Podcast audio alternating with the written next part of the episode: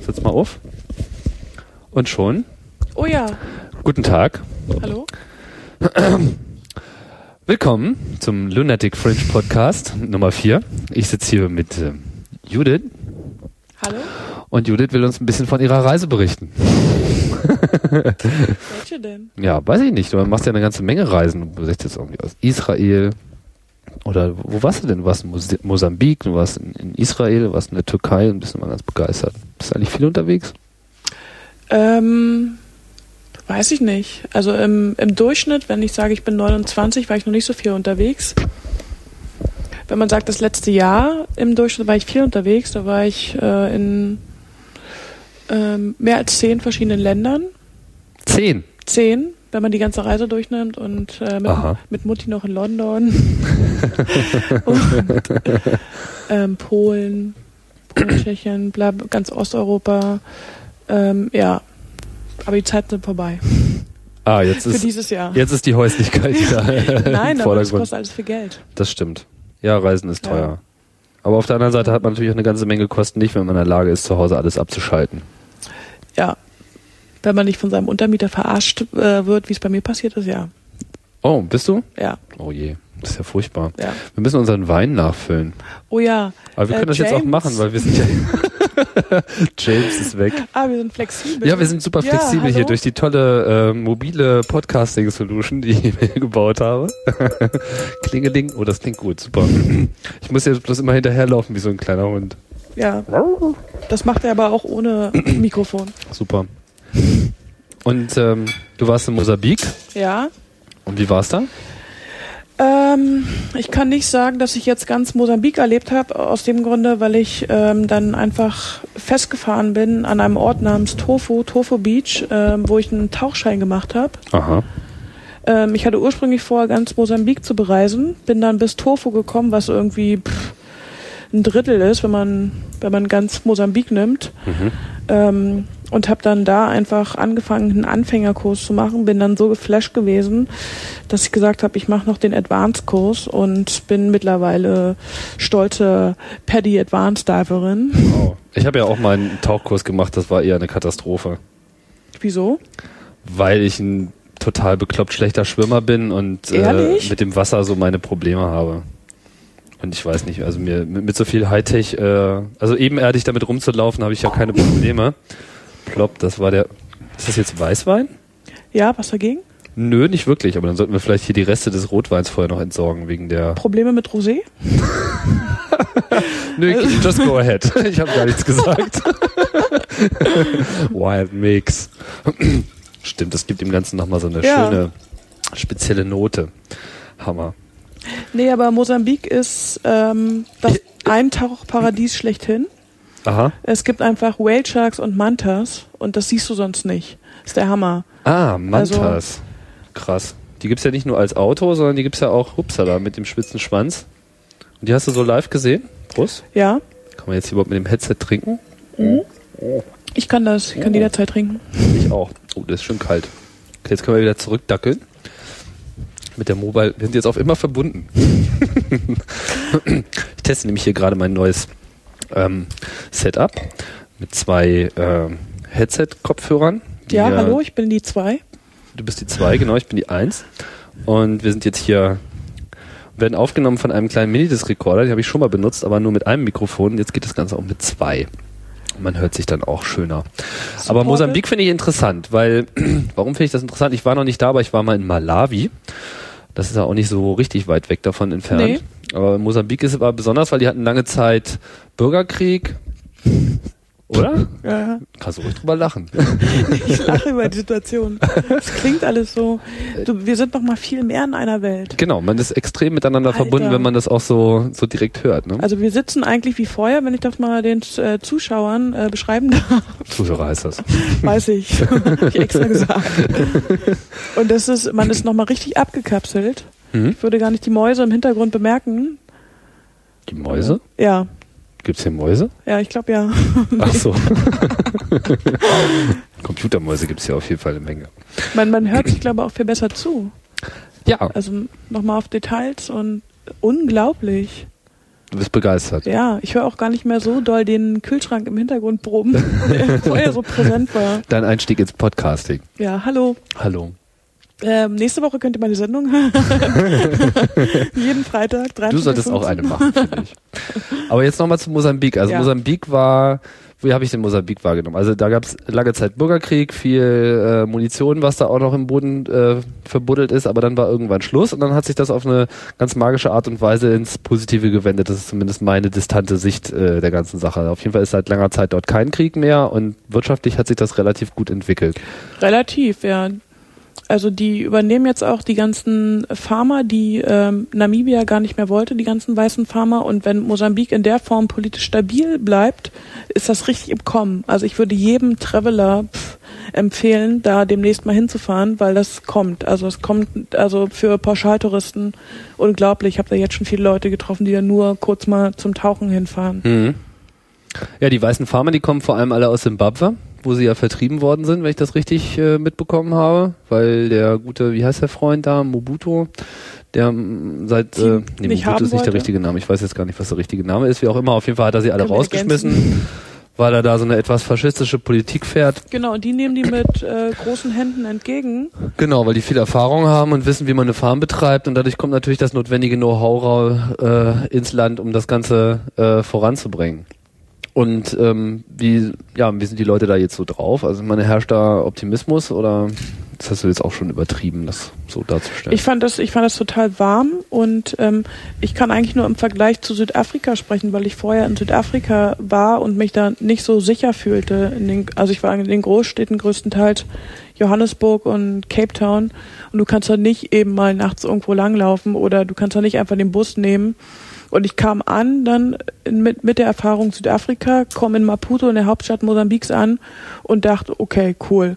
Hier bin ich in einer afrikanischen Stadt, in der ich mich total sicher fühle, in der die Leute mich anstrahlen, wo ich mich richtig, richtig gut aufgehoben fühle und das fand ich super. Das war so mein erster Eindruck von Mosambik. Mhm. Ich bin da nachts in Maputo durch Straßen gelaufen. Gut, du kannst doch nicht überall, ich würde auch nicht durch den Park laufen, aber eigentlich ist es safe. Die Leute sind sauarm, also natürlich viel, viel ärmer als in Südafrika. Südafrika ist ja da das reichste Land in Afrika. Aber egal, du merkst es denen nicht wirklich an. Und ich war dann aber auch größtenteils in Gebieten, die relativ touristisch sind. Für, für mosambikanische Verhältnisse. Das heißt, die Leute leben da auch sehr vom Tourismus. Da gibt's noch so eine verrückte äh, alte Kolonialstadt irgendwo am Wasser. Ähm, äh, Ela de Mosambik. Ich weiß nicht mehr ganz genau, wie es heißt. Auf jeden Fall Insel? so eine alte Mit so Insel oder Halbinsel. Mit Genau. so alten Kolonialbauten. Habe ich nicht gesehen. Warst nicht da? Sehr im Norden. Ja, total irre, weil das, äh, die sind halt auch alle leer. Also man kann einfach hingehen und dann gibt's einfach tonnenweise großartige, herrschaftlich aussehende Gebäude, die alle leer sind und dann kann man einfach, einfach sich äh, unterbringen, wenn man möchte. So habe ich das zumindest verstanden. Weiß nicht, ob das immer noch so ist. Unter Umständen gehen die. Weiß nicht, du kannst das schon, also du musst da ganz schon schnell. auch Respekt haben. Das sind leerstehende Häuser, keine, die dem Staat gehören und der Mosambikaner im Allgemeinen, sage ich jetzt mal, bleibt bei seiner Hütte und besetzt nicht die alte portugiesische Kirche. Okay, aber du warst jetzt auch nicht nur in der Hauptstadt. Nö, aber eher nur im Süden. Und der Süden ist, ist relativ touristisch im Vergleich zum Norden. Und alles, was auch ähm, Beira liegt so zwischen Maputo, der Hauptstadt, die ganz im Süden ist, und dem Norden. Alles, was nördlich von Beira liegt, ist schwer zu erreichen, schwer zu erklimmen, schwierig mit, mit öffentlichen Transportmitteln, schwierig mit den Straßen. Und das habe ich nicht geschafft. Ich hätte es gerne gemacht, aber es war so eine Entscheidung gegen das Traveln für das Tauchen. So Mhm. ungefähr. Und wir sind dann stagniert. Mhm. So, also das war einfach so eine Entscheidung und ich muss unbedingt nochmal hin. Also weil deswegen meine ich, ich habe nicht Mosambik entdeckt, Ja klar, aber wie sondern eher lange, das Tauchen. wie lange warst du da am Tauchen? Zwei Wochen? Drei Wochen. Drei Wochen, oha. Also Und das ist ein echt teures Hobby. das heißt, du hast nicht nur den Open Water Dive gemacht, sondern wie Den, heißt das? den Deep Diver, also den Advanced-Kurs. Du machst dann nochmal einen ganzen Schein mit Deep Diving und Navigation und Fish ID. Das sollten wir vielleicht mal kurz äh, aufrollen. Also wie macht man, was muss man machen, wenn man, wenn man taucht? Also ich habe ich hab diesen Open Water Dive mal äh, gemacht, also erstmal viel Theorie, man muss erstmal lernen, was man alles nicht tun darf, also nicht schnell wieder auftauchen und so, weil dann ist man tot. Ähm, und natürlich schwimmen muss man können. Ja. Und Genau. wie, wie geht's dann weiter? Ähm, Zuerst mal versuchen sie dich zu catchen. Das heißt, die geben dir einfach nur so ein Atemgerät und gucken, ob du überhaupt klarkommst unter Wasser. Das heißt, wir sind zu dieser Tauchschule hin. Da gab es auch noch eine andere Möglichkeit. Sind hin, wollten uns kurz informieren. Waren die alle super cool, Taucher-Style, halt sonnengebräunte, schicke, junge Leute von überall auf der Welt, nur Ja. keine Mosambikaner Tauchertypen. ja, von Amerika und Australien und hier und da und äh, ähm, haben uns unter Wasser gesteckt in so einem Pool und wir sind beide rausgekommen, ähm, mein Freund und ich, und waren so geflasht, dass wir gesagt haben, okay, wir kommen morgen wieder und fangen sofort an. Dann guckst du dir erstmal alles theoretisch an auf Video. Paddy ziemlich, ziemlich langweilig, ziemlich, also auch alles ziemlich klar, ist auch nicht schwer. Du musst dann auch einen Test machen, so Führerscheinmäßig.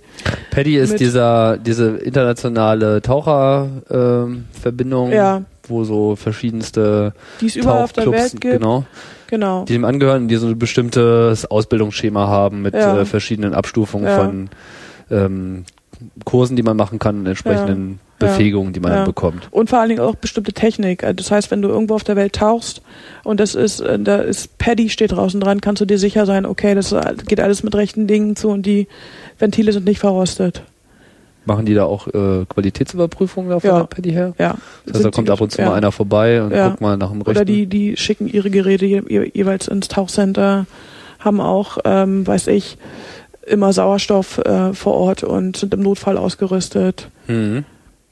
Notfall, Ja. Notfall ist ja ein, ein Thema, weil wenn, wenn wenn jetzt was passiert, also wenn jetzt einer zu schnell aufsteigt, dann hat man ja, Gott, die Begriffe sind mir alle entfallen, schon so lange her.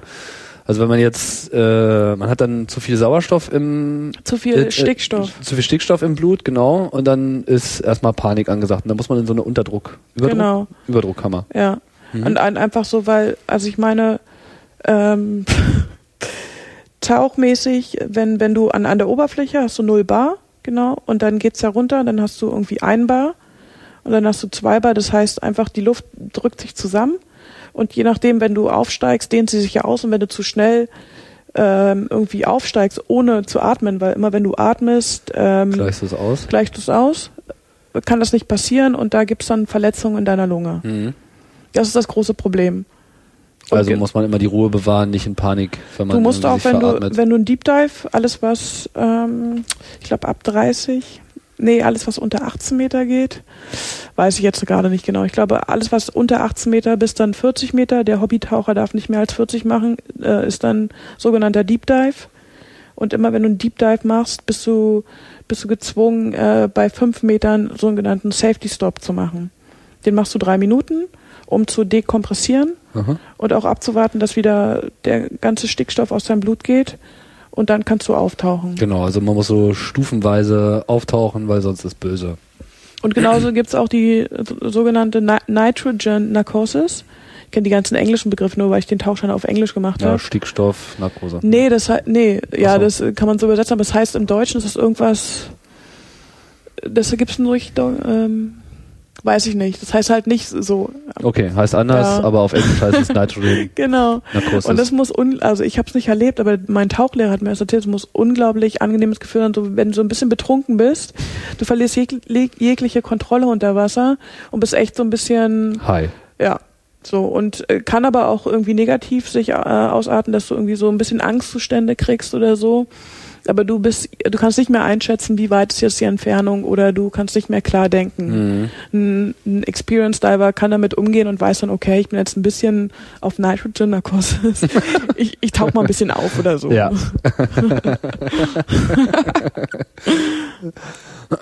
So, und dann, also die erste Woche ist dann Grundausbildung, nehme ich an, ne? Das war bei mir wenn du, war das wenn eine du Woche. Ziemlich, wenn du ziemlich schnell bist, kannst du das in drei, vier Tagen machen. Ich hatte Probleme.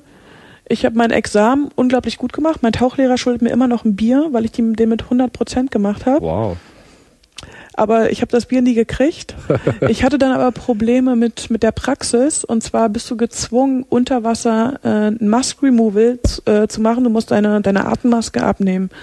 Das große Problem ist, du du bist wirklich dann gewöhnt unter Wasser zu atmen durch den Mund Und wenn du die, dein, deine, deine Maske abnimmst, hast du das Gefühl, Wasser könnte in deine Nase reinkommen, weil dieser Schutz, die Maske ist ja da auch beschützt deine Nase. Da ist kein, kein, kein Plaster dann mehr davor. Du nimmst die ab und du hast echt das Gefühl zu ertrinken. Und dein erster Gedanke ist, wie komme ich am schnellsten nach oben? Das ist immer dein erster Gedanke, wenn du unter Wasser panikst, du willst einfach nur hoch. Kannst du aber nicht machen. Also, das war zwar jetzt kein Deep Dive, aber und dann hat mich halt mein Tauchlehrer unten gehalten und ich habe richtig Panik. Ich habe zum ersten Mal in meinem Leben Panik empfunden. Ich kenne das Gefühl nicht. Ich habe noch nie in meinem Leben eine Situation gehabt, wo ich irgendwie auch nur gepanikt habe. Das heißt, ich habe einfach von der ersten Sekunde, wo ich diese Maske abgenommen habe, hyperventiliert. Mhm. Aber so von null auf nichts. Und das ist natürlich das Schlechteste, was man Das ist machen total kann. krass. Mhm. Der Typ halt hat mir mein, mein Regulator, mein Atemgerät in den Mund gepresst, hat mich irgendwie an meiner Jacke unten gehalten. Mhm. Es hat drei Minuten gedauert und dann habe ich mich einigermaßen beruhigt und dann hat er gefragt, ob ich es nochmal machen will. habe ich gesagt, nee, nee, nee. Und ich habe ihn dann später draußen gefragt, Alter, wie lange hättest du denn gewartet? Also, weil ich hatte das Gefühl, der darf mich da jetzt nicht unten halten. Er meinte, er sieht das. Solange ich dieses Atemgerät im Mund habe, ist alles okay. Mhm. Erst wenn Leute dieses Atemgerät verlieren, ausspucken, whatever, dann kann man hochgehen. Was heißt, er hat dich gefragt? Also ich meine, unter Ich Wasser. habe ihn gefragt, Ja, dann nein, über aber, Wasser. Aber, ja, aber er hat dich vorher, du hast gesagt, als du noch unter Wasser warst, hat er dich gefragt, wie lange du das noch aushalten nee, kannst. nee, nee, nee, nee, er hat es gesehen. Er hat gesehen, er, er war sich im Klaren, ich atme noch. Er sieht das ja auch an der Blasenbildung. Und er meint, solange er sieht, ich atme, macht, äh, drückt er mich nach unten. Okay, aber gibt es sonst irgendwie Kommunikation unter Wasser ja, mit per irgendwelchen... Hand, per Hand. Es gibt so das Zeichen, wenn du mit, mit deinem Daumen und mit deinem Zeigefinger ein O formst, dann ist okay. Mhm. Ähm, wenn du durch, wild durch die Gegend wedelst, das ist definitiv nicht okay. oder äh, das Zeichen, also wenn du so halsabschneiderisch machst, ist you are out of air. Mhm. Es gibt schon Kommunikation und umso besser du bist, umso mehr verstehst du auch dein Gegenüber. Und es gibt, du tauchst ja auch immer mit deinem Dive Buddy, das ist ja so Genau. das A und O. Immer Buddy. Buddy, man hat immer Buddy einen hier, dabei. Buddy for more fun, Buddy for security, Mhm. Buddy muss immer da sein. Buddy. Genau, all alles ein Buddy. Zweierpasch. Und dann Muss ich es wiederholen. da musstest du was wiederholen. Diesen, äh, Diesen dieses, Tauchgang. dieses Must-Removal-Ding. Okay, weil du nicht brav warst, Ja. weil Theorie ist das Genau. eine und Genau. Praxis ist das andere. So, und dann, äh, also wie viele weitere Stufen hast du dann noch gemacht? Also Open Water Dive ist, Ja. glaube ich, so der Standard. So, Mhm. da braucht man eine Woche. Da darfst du aber nur mit bis 18 Metern, nee, vier Tage. Maximum vier Tage. Mhm. Machst du total schnell. Je nachdem. und dann? Ja, dann ist es so, dass, das eigentlich schon für die meisten reicht. Und bei mir war das Gefühl, ähm, ich fühle mich überhaupt noch nicht sicher genug nach dieser ganzen Panikgeschichte, die so ein bisschen komisch bei mir angeklungen hat, weil ich fühlte mich echt ein bisschen beängstigt. Hatte ich das Gefühl, ich kann jetzt keine normalen Tauchgänge allein machen und ich würde gerne noch einen Kurs machen, nicht weil ich weiterkommen will, sondern weil ich Bock habe, mit, mit dem Lehrer, mit dem Instructor weiter unter Wasser zu sein. Mhm. Und ich habe diesen Kurs einfach nur gemacht, um weiter voranzukommen und um mich weiter sicher zu fühlen. Das war das Beste, was ich machen konnte, weil jetzt habe ich das Gefühl, ich kann überall auf der Welt tauchen, habe keine Panik, für mich total sicher. Mhm. Es war eher so wegen diesem komischen Geschichte, dass ich dachte, ich mache jetzt mal weiter mit dem Lehrer. Ja. Und jetzt habe ich diesen Schein, mit diesem Schein, mit diesem Advanced-Kurs, kann ich überall auf der Welt tauchen. Die, den zeige ich. Die sagen mir kurz, die erklären mir kurz äh, die Dive-Site, je nachdem, wie sieht das aus, lokal, was gibt's für, was gibt's zum Beispiel für Strömungen oder so, das ist wichtig, oder was muss man beachten, Mhm. oder geht man vom Strand rein oder vom Boot, je nachdem. Mhm. Ja, das kann ich, also ich würde das unterschreiben aus meiner Erfahrung, die ja sozusagen jetzt nur dieser erste Kurs war. Das war gerade so, ich habe jetzt eine Vorstellung davon, was es ist, aber eigentlich hatte ich danach schon wieder alles verlernt. Also ich würde mich jetzt nicht nochmal in so eine Tauchsituation äh, begeben, auch mit so einem Zettel. Das ist, aber gut, ich, ich habe auch nicht die Affinität, glaube ich. Also für mich war das so unter Wasser, ich hatte das Gefühl, ich bin am falschen Ort. war, es war einfach nicht mein, mein Element, ist definitiv einfach nicht das Wasser. Aber das geht natürlich eine ganze Menge anderen Leuten. Wenn man es erstmal drauf hat, denke ich, ist es natürlich was anderes. Das ist super. Und was kann man dann da sehen? Also im Mosambik ist, die, die meisten Leute fahren nach Mosambik, um Mantas und Whale Sharks zu sehen. Was der Hammer ist, siehst du eigentlich selten auf der Welt und auch so nah. Whale Sharks, Walhai. Walhaie Mhm. oder auch genannt Gentle Giants. Also weil die tun nichts, sind Planktonfresser, werden maximal zwölf Meter lang. Mhm. Und es ist ja Wahnsinn, wenn dir ein Walhai, Zwölf Meter. Also ich habe keinen zwölf Meter lang gesehen, aber selbst wenn sieben Meter neben dir schwimmen, ist das einfach mal dreimal so lang wie du. Mhm. Und so ein Fußballtor, was einem so an. wirklich beeindruckend. Und was, was selten ist, dass du die wirklich beim Tauchgang siehst. Die meisten Leute in Mosambik machen sogenannte Ocean Safaris und gehen schnorcheln. Omantas und äh, Walhai sind ist auch cool, haben wir auch gemacht. Ähm, ist aber nicht so beeindruckend, weil du nicht so frei bist beim Schnorcheln. Du bleibst halt nur an der Oberfläche und das ist ein ganz anderes ähm, Körperfeeling zu tauchen. Mhm. Weil dieser Und- Wasserdruck auch irgendwie nicht so da ist. Ja, und du bist halt viel beweglicher, kannst nach unten, kannst unter den Walhai schwimmen. 3D. Und was ich halt von meinte, dieser Safety Stop, den du bei fünf Metern machst, der ist normalerweise total langweilig. Du kommst halt von unten, hast bunte, tolle Fische gesehen, musst dann nochmal drei Minuten kostbare Zeit mit deinem Sauerstoff verbringen, machst diesen Safety Stop, langweilst dich total, guckst mal rum. Und bei so einem Safety Stop habe hab ich halt einen Walhai gesehen und bin mit dem noch geschwommen. Weil du kannst dich ja bewegen. Du musst zwar auf fünf Meter bleiben, auf der Höhe, Und der Buddy muss mit. Der Buddy muss mit, die sind alle gerne mitgekommen und wir sind mit so einem Wal. Das, also meinte der Tauchlehrer auch vor Ort, das war was richtig Einzigartiges. Die sagen alle Whale Shark und, Sk- und Scuba. Haben die es alle betitelt irgendwie, dass du halt Scuba, deine, deine Tauchequipment, nennen die Scuba, Whale, Whale Shark und Scuba. It's, it's awesome. It's awesome. genau, Scuba Diving. Was heißt denn eigentlich Scuba? Gute Frage. Ich könnte mein Begriff? Tauchbuch jetzt holen. Ich weiß nicht. Special. Dein Tauchbuch. Genau, da muss man Ja. immer alles eintragen. Also jede, das ist das Logbuch. genau, das Logbuch, Ja. wo man jede Tour, äh, Muss man nicht, ist aber ganz toll, macht jeder Beginner bestimmt mit Leidenschaft. Obwohl, da gab es sogar noch Tauchlehrer, das fand ich total interessant. Die haben dann zwar nicht mehr diesen Vordruck, sondern die haben einfach ein kleines Notizbuch. Dieser eine Tauchlehrer, der war echt sehr, sehr betagt, was Tauchen anging. Der hatte schon seinen 5000. Tauchgang und der hat es einfach in so ein kleines, niedliches, zerfleddertes Notizbuch einfach nur 5000. reingeschrieben. 5000. Wow. Und der konnte dir über Fische, der konnte dir alles erzählen. Also Ein Mhm. total entspannter Typ.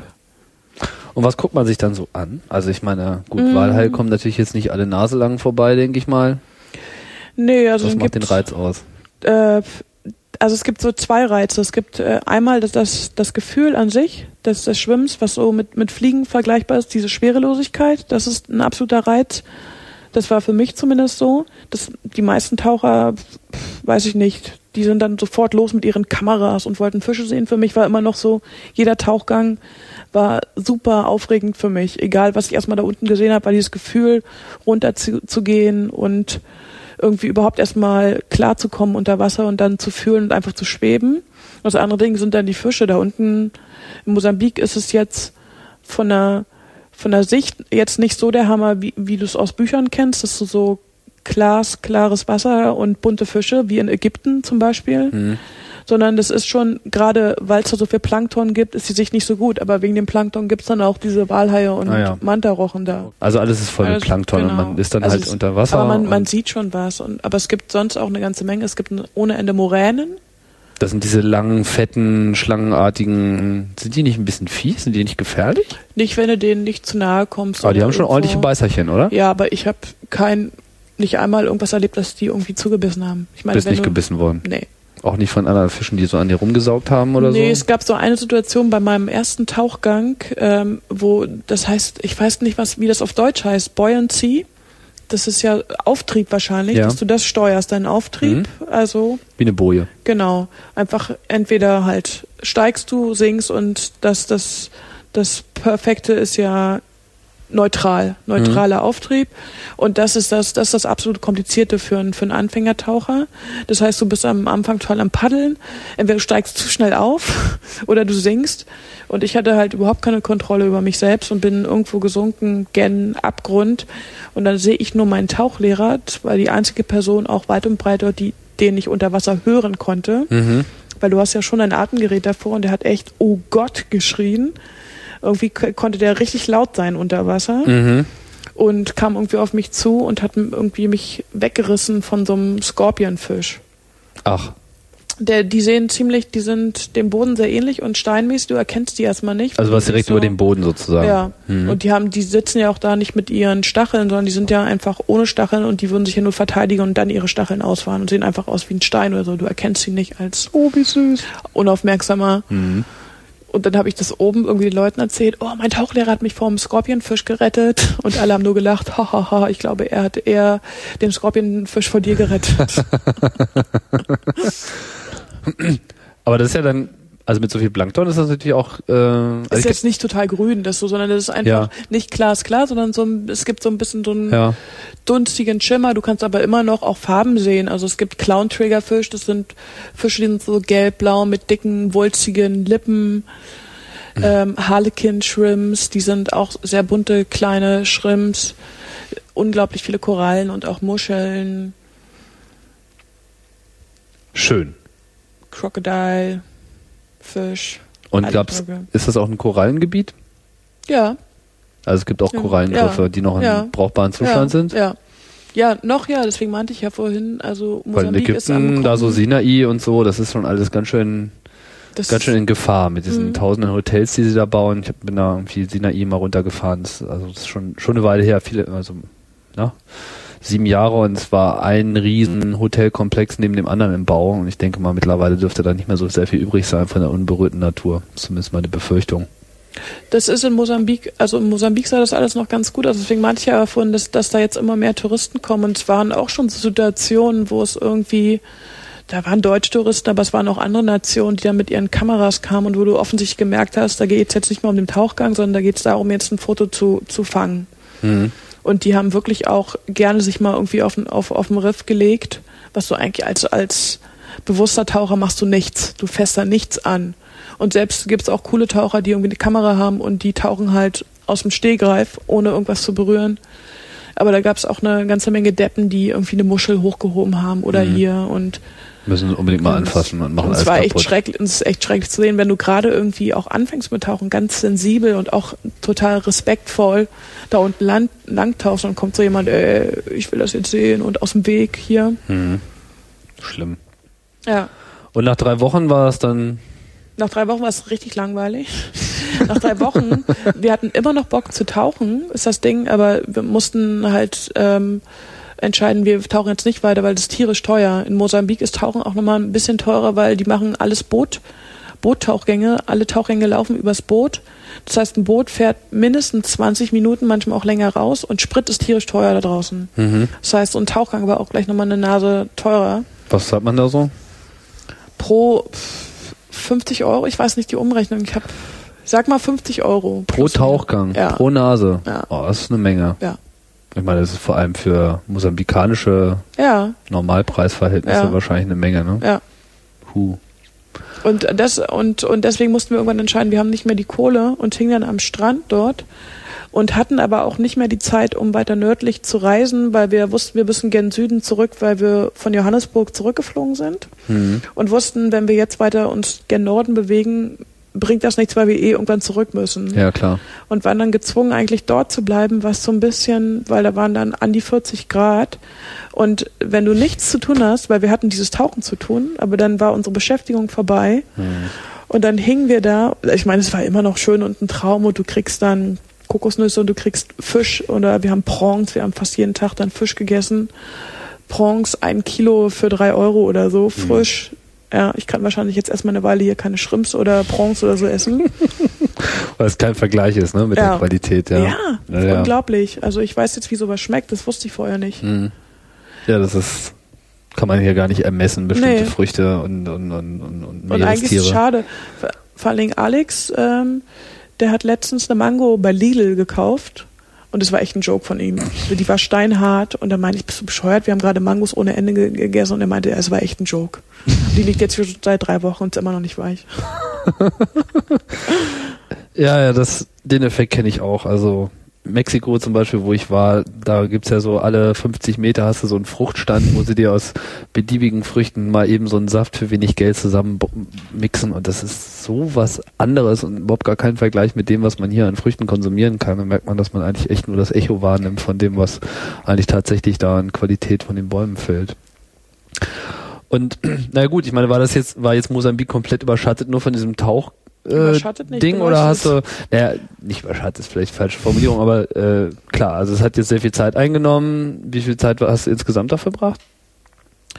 Ein Monat Okay, also es gab So, dann also sonst noch gab- eine Woche und der Das, ging. das Beeindruckende war eigentlich Maputo. ja. Es war Maputo noch ein anderer Ort. Maputo war einfach, ist eine tolle, tolle Großstadt, ähm, die lebt von größtenteils von der Architektur. Gibt so einen Mix aus alten Kolonialbauten und so 50er Jahre sozialistische Architektur. Aha? Hammer. Sozialistisch, wo kommt das her? So, das war also so, so die Architektur würde ich halt so beschreiben. Und die, die waren auf alle Fälle auch, ich glaube, nach, nachdem die Portugiesen da waren, waren die auf alle Fälle sehr sozialistisch angehaucht. Ich kenne das halt noch aus alten Zeiten. Meinst du jetzt so wie Karl-Marx-Allee in Berlin oder mehr Die- so wie Marzahn?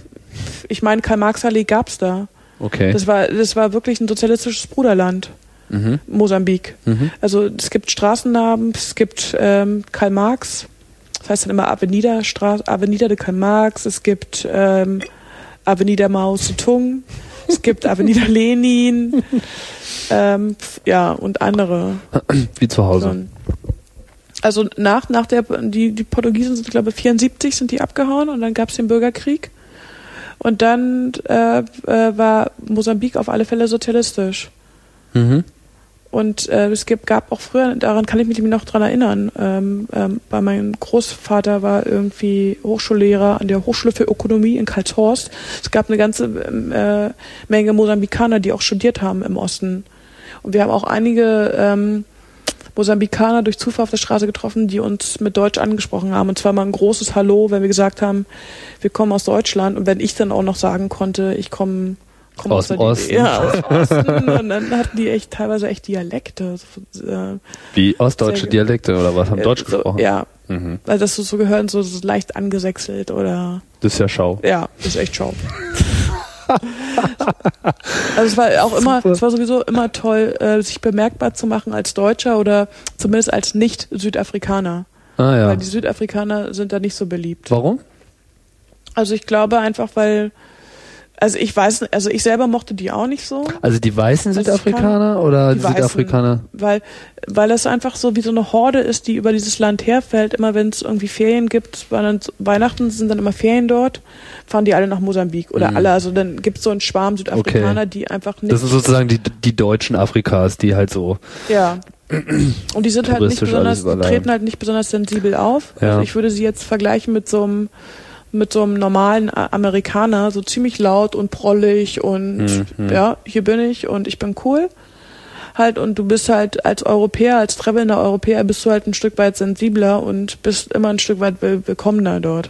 Hm. Und ich fand die den Südafrikaner im Allgemeinen, wenn man das so verallgemeinern darf, dann Mhm. fand ich den auch nicht so angenehm. Mhm. So auch Klar gibt es natürlich auch So. solche und solche, Klar. aber ich kann es Ja. mir schon vorstellen, weil natürlich Südafrika Ja. einfach da eine ganz spezielle Zumindest, Geschichte auch hat. die, die dort vor Ort waren und auch gereist sind. So. Mhm. Und ähm, vielleicht eine doofe Frage, aber mich interessiert sowas immer. Gab's, hast du irgendwie was wahrgenommen, wie das Verhältnis der Mosambikaner zu ihrem unmittelbaren Umfeld ist? Also was sind denn die Nachbarstaaten von, von Mosambik? Also da gibt's Malawi, Mhm. da gibt's Simbabwe. Wenn ich das richtig sehe, gibt's eine Grenze mit Simbabwe und mit Malawi und im Osten weiß ich es gerade nicht, ob da noch was Madagaskar. Eritrea, ach, Madagaskar ist in der Nähe, okay, ist nicht Ja, unbedingt gerade eine Grenze. Südafrika. Gibt es da ähm, irgendwie ein Verhältnis zu anderen Ländern oder ist weil als ich in Malawi war, war das auch alles Malawi war so Malawi und alles was nicht Malawi war, das war ganz weit weg, egal ob das jetzt Deutschland oder auch nur das nächste Land war, weil einfach Das war, also ich weiß noch, dass sie keine großen Fans von Südafrika sind, aber über sowas, ich habe da auch jetzt ehrlich gesagt, habe ich da auch nicht so viele Leute getroffen, mit denen man über sowas hätte reden können, weil, also wir waren dann vor Ort und waren auf dem Markt und mit Marktfrauen redest du darüber nicht. hm. Ich habe zwar im, in der Tauchschule auch ein, ein Mos Mosambikaner war in dieser ganzen Tauchschule, da waren irgendwie mindestens zehn Leute gearbeitet als Tauchlehrer. Hm. Da gab es zwar so die Gehilfen, die waren natürlich alle Mosambikaner und schwarz. Der Rest waren alles Weiße, so in der Tauchschule. Und die Mosambikaner, die ich dort vor Ort getroffen habe, ob jetzt ähm, im Restaurant oder auch mal im Backpackers, wenn da mal einer war, waren nicht sehr helle, dass ich mit denen hätte über sowas reden können. Naja, Und- ist einfach noch ein Bildungsloch, was Ja. da auch existiert, zwangsläufig durch Also- die Geschichte. Ja, Hm. und in, ich meine, in Maputo sind wir zwar auch, nicht, dass die alle doof sind, aber ich meine, dass du mal einen so triffst auf der Straße, die, die dich ansprechen, sind dann doch eher so Makler, die du triffst oder so. Und viel My Friends so, Oh, ständig, auch die Frauen. My Sister. My Sister? Die Ach, Frauen haben immer My Sister Neues. gesagt. Die Typen zu den Typen immer My Friend. Und also auch so, dass es an uns am Ende auch so ein bisschen genervt hat, dass du auf den Markt gehst und eigentlich nicht irgendwie schlendern kannst und dir die beste Mango aussuchen kannst. Man kriegt keine Ruhe, ne? My sister, my sister, my sister, here, good, what, what you want, what you want, Avocado, Mango. Zieht das eigentlich wirklich? Ich frage mich immer. Also ich meine, ist ja klar, was ihre Strategie ist, aber ich frage mich immer, ob sie damit wirklich mehr Erfolg haben als mit irgendwas anderem. Weiß nicht, also bei mir ist es so, dass es bei mir so war, dass ich am Ende nicht mehr so Bock hatte und immer Alex gefragt habe, könntest du nicht auf den Markt gehen? Der hatte aber auch keinen Bock drauf. Und bei mir ist es so, dass es mich eigentlich nur, dass ich mich dann so völlig zurückziehe und am, am liebsten auf den Boden gucke und dann irgendwie dann zu irgendeinem Stand gehe und okay, jetzt eine Mango nehme. Aber das ist nicht so, dass ich dann wirklich Bock habe, zu ihr hinzugehen, zu der, zu der Frau, die mich dann anspricht.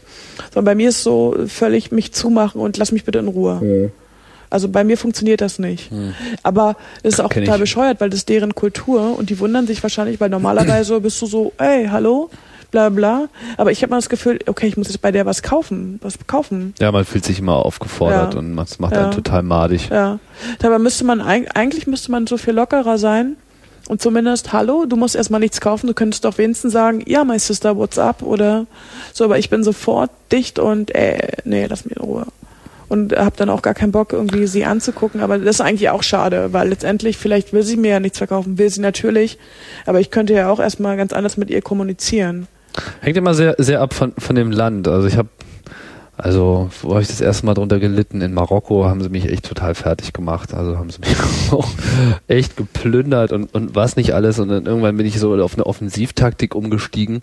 Und wenn sie mit My Friend ankamen, dann also schon als ich es auf ihren Lippen gesehen habe, dass sie gleich mit dem My Friend ankommen, bin ich auf sie zugegangen und habe gesagt, My Friend. Das hat sich total aus der Bahn geworfen. Da kamen sie gar nicht mehr klar. How are you? Hey und so weiter. Und da waren sie so verstört, dass sie einfach das Weite gesucht haben. Das fand ich schon mal ganz gut. Super.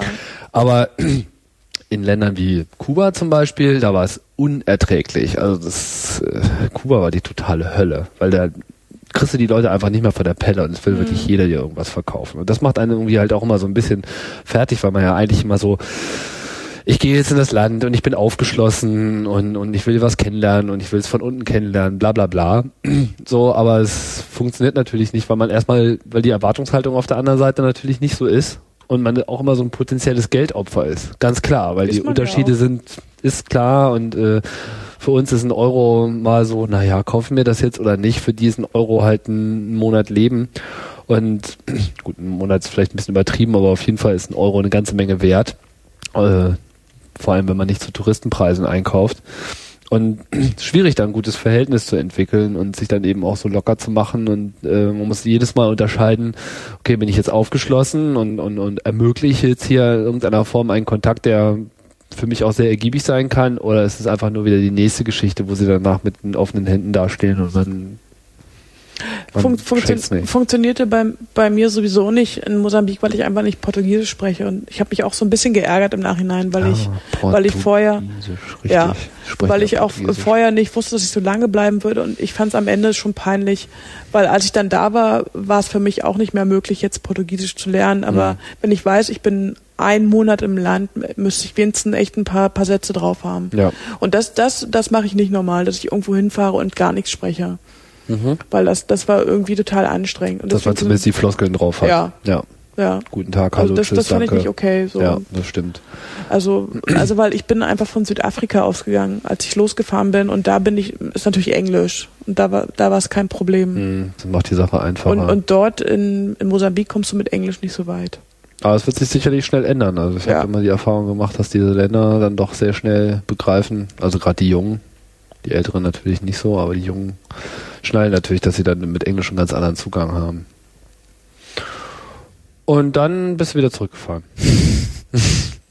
Nach Südafrika. Also geflogen oder was? Oder bist du noch nee, nee, gereist? sind, ne? nee, nee, also das, da hatte ich ja, da war ich ja vorher schon einen Monat unterwegs gewesen in Südafrika und dann sind wir diese ganze Strecke mit dem Bus zurückgefahren. Busreisen ist da eigentlich, zumindest im Süden von Mosambik, total angenehm. Hm. Und dann die Strecke nach Johannesburg war sowieso kein Ding. Und wir sind dann auch nochmal in Maputo geblieben, weil Maputo halt so großartig war. Nochmal zwei Tage. Ist toll, ja? Die Stadt? Ist toll. Weil meistens Ja. sind ja die Hauptstädte eher ein bisschen nervig. Weiß nicht, also bei mir ist das halt so ein Ding, dass ich auch, auch auf Großstädte stehe. Also ich bin kein Kind, was ständig am Strand und in der Landschaft abhängen muss, sondern ich bin immer geflecht, geflasht von Großstädten. Hm. Also und das ist auch was, was Urban mir Kid. ja total. Mhm. Berlin groß geworden. Eig- einiges gewohnt. Eigentlich möchte ich nur von einer Großstadt zur anderen reisen. Das, also natürlich war es toll, irgendwie am Strand abzuhängen, aber Gab's Internet? Internet gab's, ähm, es gab, also Tofu hieß der Ort, wo wir diesen Tauchschein gemacht haben, was so ein kleines Nest ist, also eher ein Dorf als eine Stadt. Tofu wie Tofu. das äh, T-O-F-O, Tofu, Tofu. Ah, Tofu okay. Beach, Tofu. Ähm, es gab dann irgendwie ein Internetcafé, Tofu Internetcafé, was Und total teuer war irgendwie. Ich musste dann auch irgendwann, ich bin da eigentlich nur hin, um meine Fotos runterzuladen von, von meiner Kamera, von, von meinem Kamerachip. Hab das dann auch auf CD geladen, was mich dann bestimmt 5 Euro gekostet hat oder so, diese scheiß CD.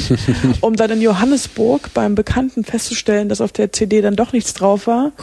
Wo ich Gott sei Dank ähm, noch nicht die Sachen von dem Chip gelöscht habe, weil ich so dachte, mh, Okay. irgendwas stimmt nicht. War nur ein Backup sozusagen. Ja, Hm. und, und auch das Surfen war da teuer und ähm, es war auch total lustig. Ich war in einem Internetcafé, was in, in Ambane war. In Ambane ist dann die Stadt in der Nähe von, von Tofu.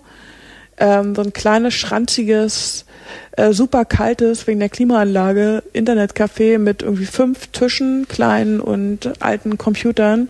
Und das Internet war so langweilig, äh, so langsam, dass ich nebenbei ein Buch gelesen habe. Das Internet war so langweilig. Das war Das Internet in Afrika ist so, langweilig.